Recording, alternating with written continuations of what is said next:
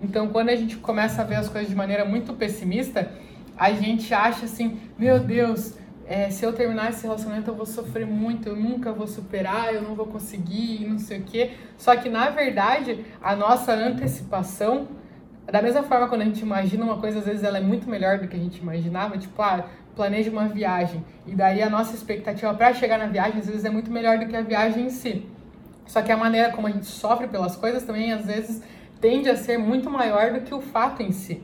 Então, quando você acha que vai sofrer, você fica, meu Deus, porque eu não vou superar, eu não vou sofrer. Ou uma pessoa até, tipo, um caso mais, ah, eu acho que se eu tivesse câncer eu não ia ter força para lutar e tal. Só que quando a pessoa tá naquele fato, a verdade é que a gente tem muito mais força interior do que a gente imagina para superar uma coisa.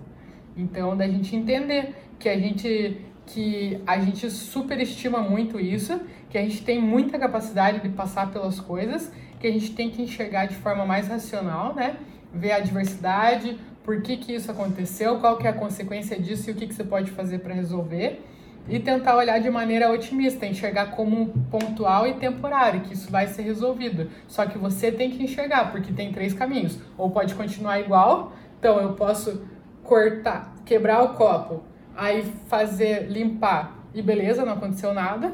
Ou pode piorar, que é eu cortar, é, quebrar o copo, cortar meu pé, piorou a situação. Ou eu posso quebrar o copo, ver, arrumar a mesa e nunca mais isso acontecer, que é o caminho melhor, entendeu?